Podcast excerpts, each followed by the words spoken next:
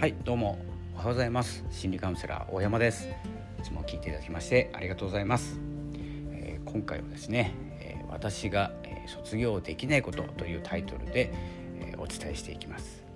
え私もですね、え何か始めたいとか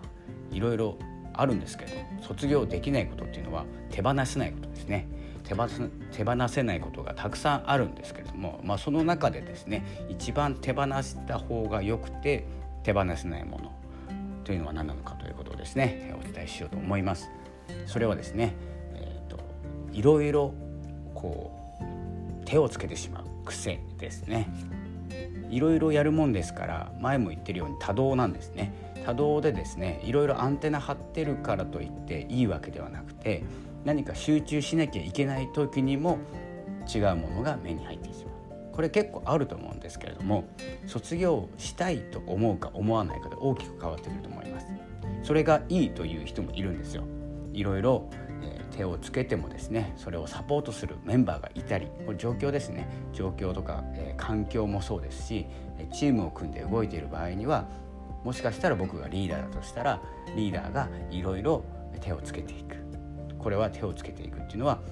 集中していないっていう、えー、悪い方にも取られるんですけれども逆を返すと、えー、いろんなものに好奇心があって、えーひらえー、他の方がひらめかないこと、えー、手をつけないこともですね一気にスタートできるっていうですねスピード感あるですね戦略になります。ですけれどもちょっと一人でですねやっている場合には誰もサポートしません、えー、そこに戻らなきゃいけないのは自分なんですでやっていたことが、えー、そこのそれまでの熱でできるかというとできないんですよね。熱は下がっているはずなんです。なぜなら新しいものが欲しくなったからです。で子供の頃って分かりますよね、まあ、今まで欲しくて、えそれをやっていたんだけど、まあ、目に入ったら違うものが欲しくなる。そうすると同じように、えー、大事にしないですよね。新しいものの方が大事になってきます。そんな感じでですねまあ、大人になってからもそうなんですけどいろんなものに手をつけるっていうのは悪いことでもないですしできるかといったらできない人が多いんですよ。いろんなことできるかって言ったらできない人が多くてえその代わりですね、まあ、一つに集中するとかですね、え、するんですけれどもそれもいいいいところですし悪い面もあるしいろいろ視野を広げなきゃいけないって言われるかもしれないです。でも一つのことでき一つのことしかできないっていう悩み持った人もいるじゃないですか。これあの両極端なんですよね。どちらもいいも悪いもないんですけど状況によってとか環境によってですね一つのことしかできない人が、え、例えばですねチームプレーをしているのに一人、えー、自分の仕事しかしないとか、これはちょっと良くないかなと思うんですけど、え自分でですね一人で集中して作業するっていう仕事は合ってるじゃないですか。なので合ってるところで働けばいいですし、え、活躍するってこともできます。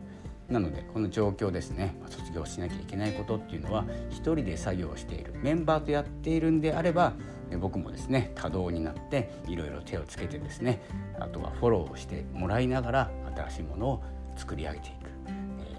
こう道を切り開くっていう意味で、